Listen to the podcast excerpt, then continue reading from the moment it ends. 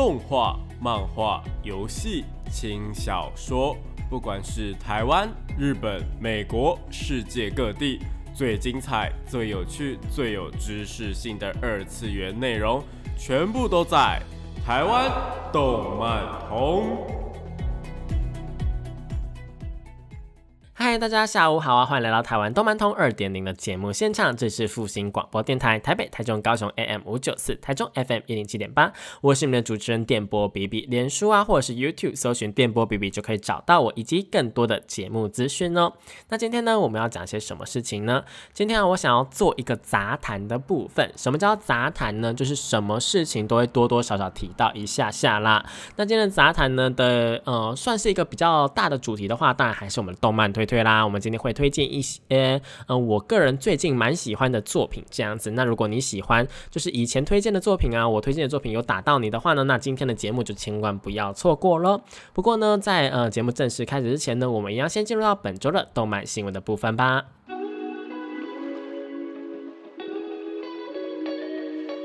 少年少女、热血感动、悬疑推理、恐怖血腥、寓教娱乐、恋爱放闪、BL GL，各式各样的动漫作品推荐，全部都在动漫推推。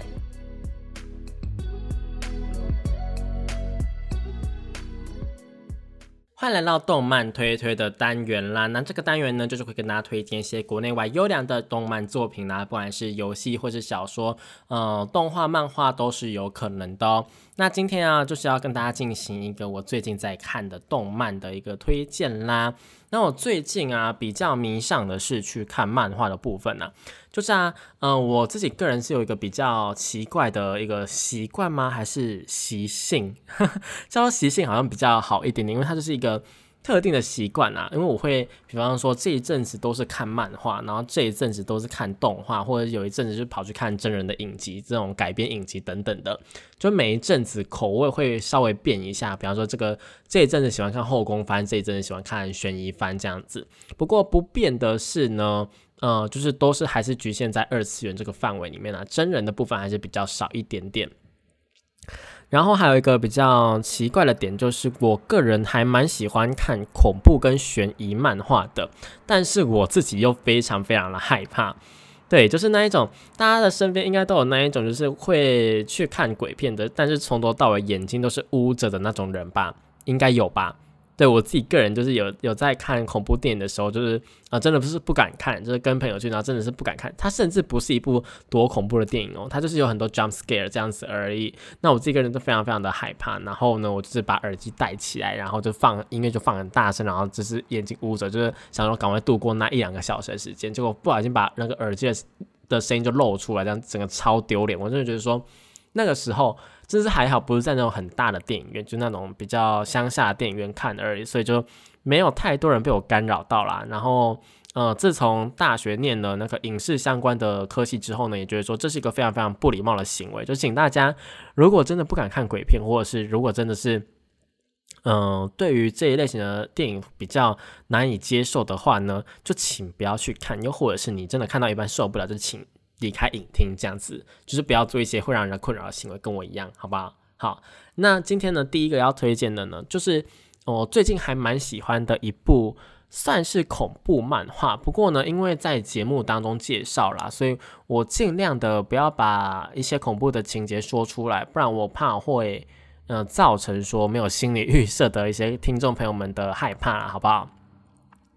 那这一部漫画呢，就是呃，迪野老师的呃，我死前的百物语。我死前的百物语呢，是一个他的，我觉得他的故事结构还蛮有趣的。他是以一位小男孩，然后呢，他的封面也是一位小男孩，然后他就是表情非常非常痛苦啊，然后怎么样的，好像有那个鬼怪啊，在他脸上或者他的身边出现这样子。他的封面是这样子，然后呢，在每一话当中啊，都是以他的说故事的方式开头，就说：“哎，听说呢，就是讲完百物语之后会有什么事情发生，那我就是来试试看的那种感觉。”然后每一话呢，他都会跟大家说不一样的一个呃鬼故事啊。就那种，大家应该知道日本有很多的都市传说吧，又或者是那种小鬼故事。怎么叫小鬼故事？我说的不是小鬼哦，是小的鬼故事，就是那种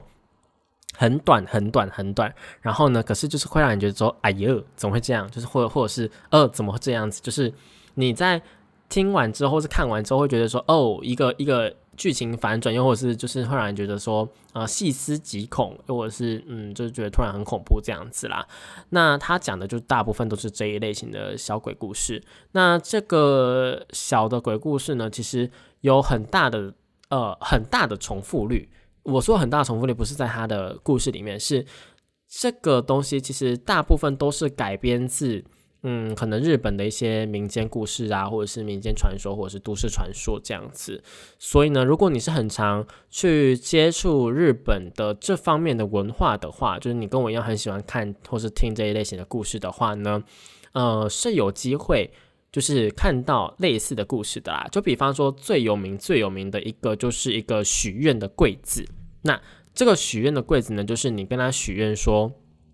呃，你想要什么，然后呢，他就会从柜子里面出来什么东西。不过这个东西呢，一天之后就会消失不见。那你当然就想说，哎，这样子一个一个东西呢，有什么样的不好的吗？那其实它的风险还蛮大的啦。因为呢，通常这一类型的故事，好，我就剧透这一话好了，就剧透这个小小的鬼故事好了。这个呢，就比方说是有一个男生，他就是到了这个呃柜子前面，他跟他说，跟他许愿了什么，然后打开之后就真的发现了什么这样子。那打开之后呢，这这个东西呢，比方说是一个面包啊、钱呐，或者是什么游戏软体啊什么的，一开始都是很物质方面的，但到最后呢，他们就许了，嗯，这个男生呢就许了一个说，呃，我想要一个女朋友，然后里面就真的出现了一个女生。那这个女生呢，是从哪里来的呢？没有人知道，好不好？没有人知道。但是可以确定的是，她是一个真真实实活着的女生。那这个女生呢，大家应该知道，说我前面不是说了吗？一天之后就会消失，所以这个女生呢，一天之后就不见了。那不见之后呢，就是不见了。什么意思？她就从这个世界上消失了。那接下来呢？他就是每天换不同的女朋友啊，享乐啊，就觉得说，哦，我每天都可以换不同的女朋友，哇，好开心哦。但没想到某一天呢，就是其中一个他叫唤叫来的女朋友呢，就是来找他的时候呢，然后就是找不到他，所以就在他们的那个呃柜子前面就喊了一声，哎哎哎，谁谁谁谁你在哪里呀？结果那个谁谁谁就突然从外面被转移到了这个柜子里面，然后就出来。那大家应该知道后来发生什么事了吧？但就是说，呃，这个男生呢，为了不让他自己被消失，所以只能每天、每天、每天、每天的到这个柜子前面，然后叫自己的名字，然后再从里面走出来。不然呢，他如果一只要终止了一天，一天没有叫的话呢，他就会直接从世界上直接消失，这样。算是一个，嗯，以这样的讲起来呢，我觉得不算是太恐怖的故事啦。但相似的故事呢，在日本呢，其实有非常非常多的，呃，都市传说是一样的这种许愿柜、许愿盒这样子。所以呢，就是请大家，如果真的真的遇到了这种类似的情节的话，真的是不要轻易的去，嗯，尝试啦，好不好？而且呢，相关的一个，嗯，手法又或者是相关的一个。故事情节呢，也发生在还蛮多美国的电影上面的。比方说，有一个美国电影，就是一个一个那个嗯富豪啊，他就是说什么，哎，我给你一个一个按钮，你按下去之后呢，五分钟之后呢，会你按下去的当下呢，会有一个人从世界上死掉，然后呢，然后呃，但是你可以同时获得一百万美金这样子。那你要选择按呢，还是不按呢？你按就等于说你杀了人嘛，但是这个人又跟你毫无关联，对不对？毫无关联，然后只是死了一个人，然后你可以拿到一百万美金，听起来好像还蛮划算的嘛，因为你也不会被绳之以法或者怎么样的。但是啊，就是你只要按下去之后啊，嗯，你拿到一百万美金，然后你身边就会开始发生一些很奇怪的事情。然后呢，下一个拿到这个按钮的人呢，按下按钮的时候呢，你就是下一个死掉的那个人。对，它就是一个因果的轮回啦。算是，虽然说那个美国的电影呢，它是一个外星人在做实验的一个角度来，呃，观察这整起事件呢。但我觉得个人是觉得说，这个其实跟这个许愿盒子有一个异曲同工之妙，就是你，你如果做了这类型的事情，又或者你尝试了这个类型的事情，那到最后呢，你应该还是会自食恶果，因为世界上真的是没有白吃的午餐呐，好不好？也是同样一个道理，就是呢，大家我知道，包括我自己也是会去买彩票啊，或彩券这一类的这些东西，比如大乐透、威力彩等等的。那这种彩券或彩票啊，其实我个人还蛮相信一个算是一个民间的习俗，还是民间的传说，还是一个民间的说法呢？就是呢，这类型的钱呢，其实都不算在你的嗯正财里面吗？其实所谓的正财跟偏财啊，正财其实是你就算没有努力也可以获得的金钱，然后偏财的话是你要去努力才能得到的钱呐。所以并不是说偏财就是那个嗯，怎么讲？呃，不义之财。应该也不是，就是就是不是不是你本来就应该获得的钱呐，这样不是这个意思。那大乐透这一种钱啊，就是这种获获获得的钱呐，其实它算是生呃，应该算是身外的钱，所以就是这种钱呢，你应该就是尽早的把它花掉，这样子就是花掉，然后你不要留在身上，因为不属于你的东西可能会出事这样子。那嗯，你当然也可以说，因为我获得就是我的啊，但那就是一个说法啦。所以，比方说像是我得到。比方说，我呃不小心可能买大乐透啊中奖啦，或者什么样子之类的呢，然后中了一点小钱，几千块这样子，那我可能就会拿去请同事喝饮料啊，因为我是请大家吃饭呐，就尽量的呃去把它散播出去啊，然后就是散播欢乐、散播爱、散播幸福的感觉，那让大家就是一起，也不能说是一起承担，就是把它赶快把它花掉，然后让你就是可以得到一个。嗯，比较正能量的回馈啦，我自己是这样这样觉得，因为老一辈的人都会说这种钱就是不要留在身上比较好一点点啦。但我自己个人觉得，如果你真的中了大乐透，中了威力彩，你中了头奖的话，那就请去自产，好吧？自产又或者是去做股票的投资，我觉得都是不错，因为你也算是花掉了嘛，对不对？好了，那讲到这边呢，我们就先休息一下，呃，先听首歌曲，再接着进入到下一段节目吧。欢迎回到台湾动漫通二点零的节目现场，这里是复兴广播电台台北、台中、高雄 AM 五九四，台中 FM 一零七点八，我是你们的主持人电波 B B。那我们刚刚说到了，呃，我死前的百物语嘛，那这一部作品啊，其实，呃，刚还有一点没有补充，就是它其实每一段的开头不都是小男孩在说，呃，就是小男孩要讲故事为开头嘛，那讲完故事之后啊，有些话的后面呢，也会是小男孩就是。嗯，就讲完故事之后，然后可能跑到床上去睡觉等等的。那比较特别的是呢，这个小男孩啊，他在讲故事的时候的视角，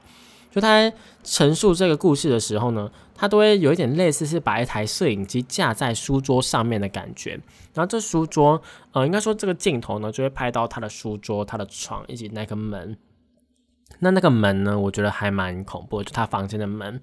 因为呢，小男孩啊，每次在做一些事情的时候，都很在意说有没有人回来，又或是有没有人怎么样，然后也很在意说门外的声音，包括他妈妈或者他爸爸，嗯，感觉起来是他妈妈或是他爸爸啦，就是没有明说这样子。那有一集呢，嗯，有一个他的同学就过来找他玩这样子，嗯，就是以一个正常的一个视角来看的话，好像就觉得蛮正常，就是一个小男孩，他每天在睡前或者起床的时候呢，会来讲一些小故事。但是如果啊，你们仔细的去观察他每一画的话，可以发现说，他有些时候会故意做很多个很类似的图格，就比方说，他房间的景观，然后会一次做四格，那你可能就会想说，哎，这就是一个好像时间流逝的一个感觉，这样子的一个嗯呈现而已。然后呢，我们就可以很明显的发现到说，哎，他床头上应该说很不明显的发现。你可以发现，都是他的其实房间的摆设会稍稍的有一点点变动啦，包括说他的一个时钟啊是有在走的，这一点其实我觉得还蛮毛骨悚然的，你们知道吗？因为小男孩他一直呈现一个很紧张的状态，他紧张说，哎，有没有人要进来我的房间？哎。我是不是应该注意有谁回来？哎，现在这个时间会不会太晚？讲这个事情会不会太晚？然后呢，我现在做这件事情会不会惹人生气？等等的。然后包括说门外啊有什么东西，其实我们都是不知道的。那门外的其实有一次是伸了一只手进来，然后小男孩看到那只手的时候，其实是一开始的反应是吓一大跳的。那后来呢，那只手只是摸摸他的头，就是说他做的还不错这样子。那我自己个人的感觉是，呃，就是不剧透大家的话，以前面几话的感觉来讲的话，我会觉得说，哎，这个小男孩是不是被家暴，又或者是他是不是有什么样的心理创伤？比方说，呃，妈妈是妈妈，但是爸爸可能是继父这样子，然后他的成绩好像要考的比较好一点点，然后没有人称赞他，或者怎么样的，那感觉会是蛮可怜的。不过呢，就是以一个。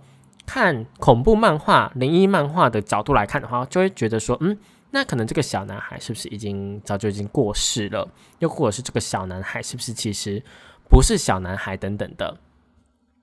这些角度啊，其实都是可以从前面我们去慢慢的去看出来的啦。那就是不知道大家就是看这类型的漫画的时候，会不会去细心的观察，说每一格的一个嗯样子是怎么样？就漫画每一格的图案是怎么样子？因为像是在看影宅的时候啊，如果有每一次照到不同的场景的话，其实画面中的细节都是可以去留意的。那在这类型的恐怖或是悬疑漫画当中啊。呃，我们撇掉动画，因为动画呢，它会用另外一种方式去呈现。那这类型的恐怖的悬疑的漫画的话，漫画哦，注意是漫画哦，他们就会很像，就是会很常用我刚刚讲那种方式，就画很多个、很多个、很多个，好像一样的画面。但是这些画面其实每一个都有稍稍的不一样。就比方说，呃，每一次的开头都是在房间，但每一次的开头可能它窗外的景色会不一样，它房间的摆设会不一样。那会多了什么东西，或少了什么东西？那主角上面会不会有一些什么样的不一样？这些其实都是这类型的漫画很常去做的一个发挥啦。那如何从这些小细节去找到伏笔啊，又或者是怎么样的？就是我们这些去解析漫画的人，又或者是读者们可以去发现的一些呃作者的小巧思啦。我自己个人是觉得说，这个在是我还蛮喜欢看恐怖悬疑漫画的一点，就是可以发现这一些有趣的地方，然后跟大家分享这样子。好。那我们接着讲下一部呃漫画，这部漫画呢，其实呢，在前阵子非常非常非常的红，叫做《章鱼批的原罪》。那《章鱼批的原罪》呢，最近就是在台湾也有出版了，还蛮嗯有趣的，然后广告也是打了蛮大的哦。然后呢，有几个 YouTuber 有做一个解说的部分，我自己个人就觉得说解说的还不错啦。如果有兴趣的，可以去 YouTube 上面找这一部漫画的解说。那这个漫画在讲些什么东西呢？它是在讲说有一个外星的一个章鱼型的外星人来到地球上，然后呢去碰到了一个呃被班上霸凌的小女生，然后呢他想要试图的去帮助这个小女生，就每天跟她搭话，然后呃拿一些奇妙的道具给她这样子，结果这个奇妙的道具不小心就。嗯，有点作用太大的，不然就是杀掉了欺负他的人。那杀掉欺负他的人之后呢？嗯，他们就要设法去掩盖这个事实，又或者怎么样的。其实以一个漫画角度上来看的话，他就是在讲他的故事本质是在讲说一出又一出的家庭悲剧，然后导致说他们在学校的人际关系又更加的悲剧，然后又因为这个外星人的介入呢，然后让他们更加的嗯。剧情更加扑朔迷离这样子啦，那呃结尾呢，我觉得自己个人是觉得说还蛮 OK 的，就是也是算是一个半一半 happy 的 ending 啦。里面呢会扯到时间回圈，对，最近时圈时间回圈这个东西呢，还是有在慢慢的流行起来的啦，包括我们的雏形少女也是。那时间回圈是什么意思呢？就是可能同一个时间线。同样发生的事情，那这个事情呢，用了呃不一样的，就是有点类似。如果大家有去看那个呃奇异博士的话，就知道说这个多重宇宙的概念，你每做一个选择，每一个选择不一样，然后呢，它就会产生一个新的分支。包括像是妈的多重宇宙，也是这个这个意思啊。就最近多重宇宙或是平行时空啊，然后时间线这种东西，还蛮嗯，还蛮怎么讲？还蛮盛行的，不过平行宇宙跟时间回圈又是另外一个概念了。时间回圈就是就是会回到这个时间线的开头，比方说我今天早上喝了一杯咖啡，然后晚上呢去呃吃了麦当劳，然后呢我启动了时空回圈，所以我回到了早上那个时间点，我还没有喝咖啡那个时间点，因为类似这种概念啊。这我举的例子很烂，对。那章鱼 P 的原作人就在讲说，诶，他帮助了这个小女孩，但是呢，他不知道为什么他的记忆有一点点丧失，比方说他忘记了为什么说自己也没有办法回到呃章鱼星球、快乐星球啦，对对对，为什么没有办法回到快乐星球？然后呢，后来这个呃原因就是后来就揭发，原来他其实已经进行了一次时空的回圈，然后违反了快乐星球的规定，所以他没有办法回去快乐星球，然后也被逐出快乐星球这样子。那最后呢，他算是用一个大爱的方式，然后呢拯救了三个小朋友的嗯人生吧。我觉得整体来说呢，我会觉得这一部作品有一个淡淡的哀伤在啦，就是在嗯。嗯，应该说是他会有一个好像呃不得已，所以只好这样子做的感觉在，就是好像所有的事情都没有办法挽救，所以我们只能这个样子了。那这个嗯，章鱼皮他还有一个比较重要的点，就是除了他，就是他在拯救这个过程当中呢，每一个人都是有病的，呃，包括小女孩，就是他们要拯他要拯救的两个小女孩跟一个牵扯进来的男生，他们三个人呢都是有一种病态的喜爱。病态的家庭，呃，小女孩的家庭呢，就是已经蛮破碎的。那小男孩的家庭呢，则是因为他有一个哥哥在，所以那哥哥会，呃，因为有一个优秀的哥哥在，然后母亲对他们两个孩子的期待就很高。然后呢，因为哥哥什么时候都太优秀，然后就会导致说小男孩的一个压力的庞大，压力之大，让他有点不堪负荷。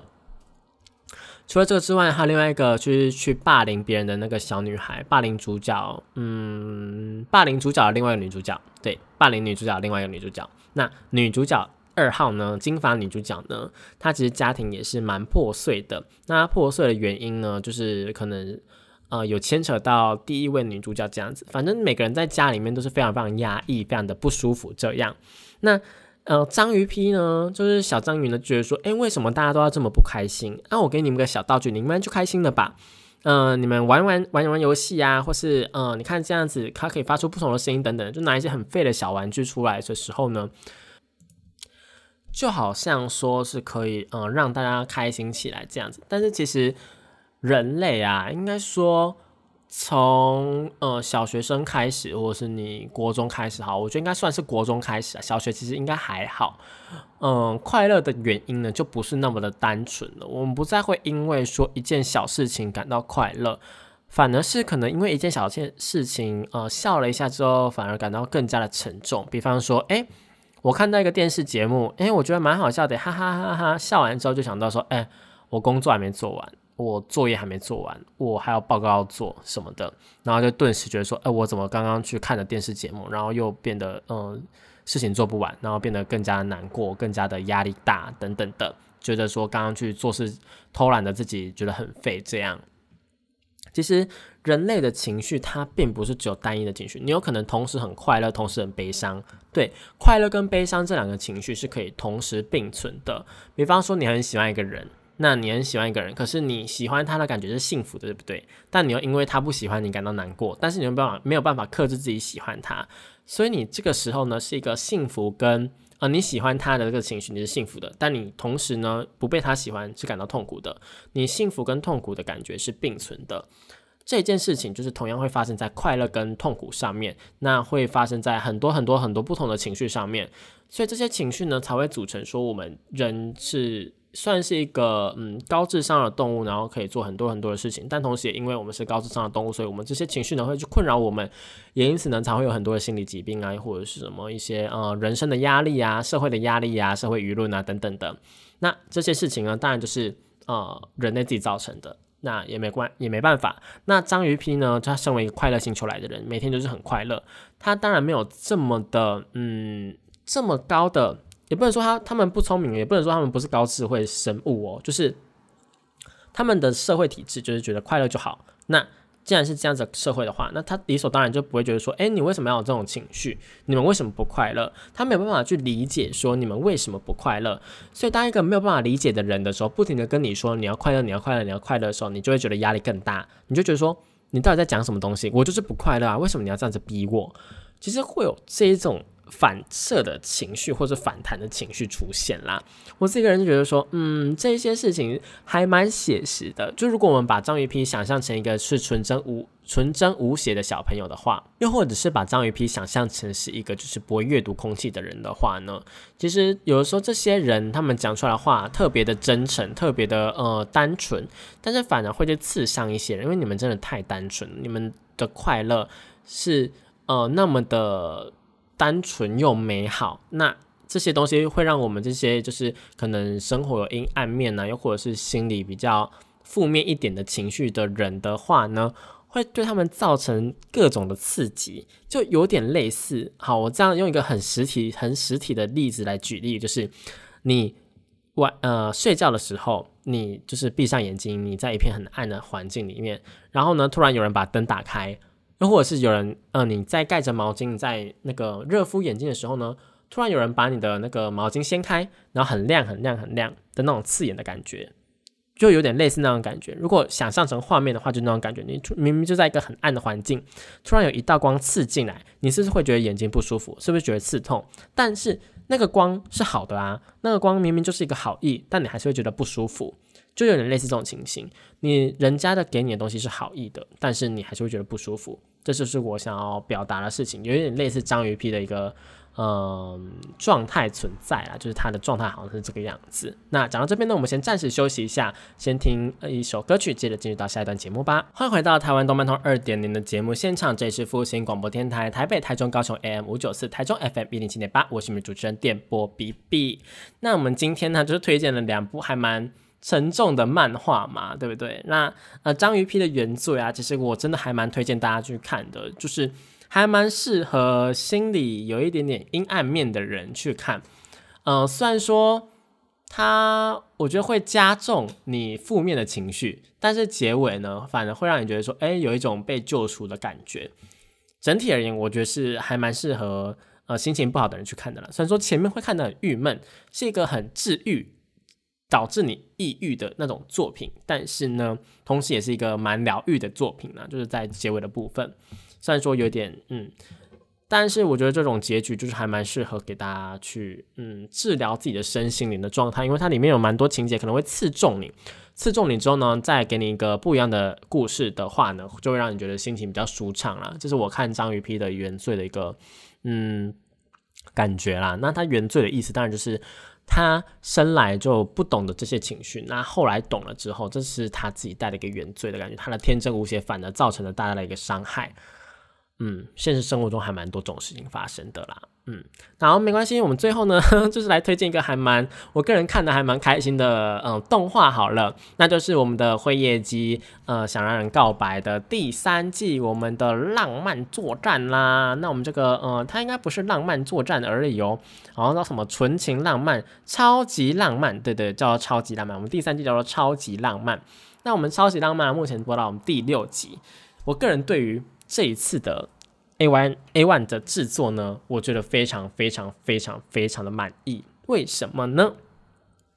首先呢，他们在呃第一集的开头呢，就做了一个非常非常宏大的开头。因为上一季的嗯结尾啊，是一个爆炸嘛，然后整个秀之院学院呢就是被炸掉，所以呢这一季的开头就是把它按了一个 reset，然后整个秀之院学院就是嗯用一个很夸张的方式给它重建起来。我个人还蛮喜欢这个连接的方式的，就如果你是呃一路看过来的话，就觉得说，哎，还蛮有趣的。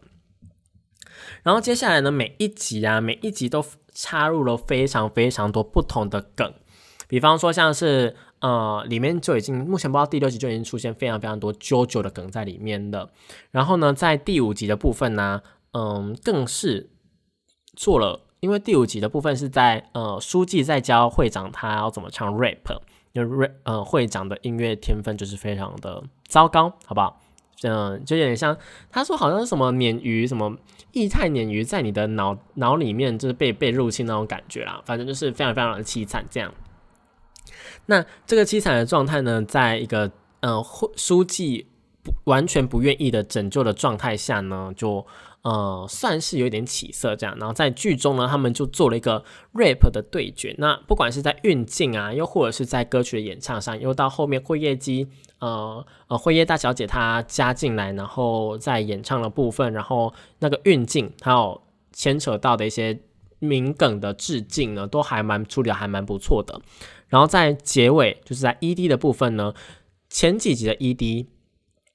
应该说，他们固定的 ED 呢，是也是走一个完全跟剧情无关的一个风格，就是走一个太空战记的一个风格。然后，呃，辉夜变成了一个外星人的被统治的一个外星人，就是他他来攻击人类啦。然后呢，其他人就变成说，嗯，宇宙战队啊要去攻击他，然后两方两方打架这样子，就跟剧情完全没有关系。然后呢，在第六呃第五集的部分呢，ED 则是变成了有点类似在 rap 大战，然后大家都穿的很 rap，然后呢就是在演唱演唱这样子，然后画风整个突变这样。在本传当中呢，它其实都是一个搞笑漫画的形式在做的嘛，但是在嗯 ED 的部分呢，则是非常非常不同的画风这样。然后正常的 ED 啊是我们的呃铃木。铃木小姐，铃木铃木爱里小小姐所演唱的。我刚刚那是铃木爱里小姐所演唱的。那这一次的片头曲同样也是我们的铃木雅之演唱的啦。但很可惜是铃木雅之这一次 OP 配的女生不是爱里小姐这样。不过爱里小姐是独当一面，变成去唱 ED 这样，我觉得也是一个不错的选择啦。那辉夜姬这一部呢，我想它的一个魅力，又或者是它的一个嗯独特性跟。它的 OPED 啊的洗脑性啊，又或者是它有多有名呢？其实我们都不用再多介绍了啦。只是呢，如果真的连一季都还没有看过的人，连一集都还没有看过的人的话，我真的强烈建议大家就是要去看一下。然后呢，可以从第一季追到第三季这样，因为第三季算是要步入重点的，就是学生会的每一个人都要步入重点的，包括我们的嗯时尚时尚先生，我们的后辈时尚。然后呢，呃。我建议大家就是可以去巴哈观看，因为巴哈看的时候呢，有蛮多人。虽然说巴哈的嗯弹幕素质啦，弹幕素质就是嗯有高有低，就是有些人就是很喜欢去剧透，很喜欢说，哎，这跟漫画不一样，哎，这跟小说不一样，哎，这个后面会怎么样？哎，大家要注意哦，这是伏笔。我真的很想要，就是，呃，如果这是伏笔，你跟我讲了，我特别去注意了这个地方。哦，好，我我应该要感谢你吗？还是我应该要在后面看到其他剧情的时候，哎，回想到这个情景，哎，原来刚刚那边是伏笔哦。我自己个人是比较喜欢自己发现说，哎，刚刚那边是伏笔，而不是呢人家跟我说，哎，你那边是伏笔哦，你要记住这里哦。这样其实让人家蛮。蛮讨厌的，你知道吗？就是会让人就说，哎，你还是在剧透啊！你就是你虽然什么都没说，但你还在剧透我的那种感觉，我就是还蛮讨厌的。所以就是建议大家在看弹幕的时候，就是慎选，就是眼睛眼睛自己自己自己把关一下吧，就不要不要不要全部都吸收这样。那我会建议大家开弹幕啊，但我还是会。哦，就虽然说有这样子的一个情形发生，但我还是会建议大家开弹幕，因为呢，弹幕呢会有非常非常多有趣的嗯东西跟你说，比方说，哎，JoJo 的梗出来，但你不知道那是 JoJo 的梗，那就有人跟你说，哎，刚刚那边是 JoJo 的梗哦，那这边是太空战士的梗哦，那这边是什么梗哦？然后呢，会有人跟你说，哎。跟大家会有一跟你一样的想法出现，比如说，哎，这个场景真的太炫了吧，哎，这个场景真的是呃运镜做的太好了吧，哇，这次的制作真的好棒哦，什么之类的，会有很多跟你一样的想法出现的时候呢，你在看到弹幕的时候会有那种心有戚戚焉的感觉。我自己个人还蛮喜欢这种呃被同温层包围的感觉啦，讲白一点就是这样，我就还蛮蛮蛮开心的。所以就推荐大家说，呃，今天这三部作品，如果你们想要看恐怖的话呢，可以看呃《我死前的百物语》，然后想要看比较抑郁一点的呢，可以看呃章鱼片的原罪。那如果想要看欢乐的话呢，就可以看我们的《辉夜姬想让告白》第三季喽。好，那以上就是本周的杂谈的推荐啦。那我们下个礼拜同一时间一样在空中相会喽。我们是电波比比，我们下礼拜见，拜拜。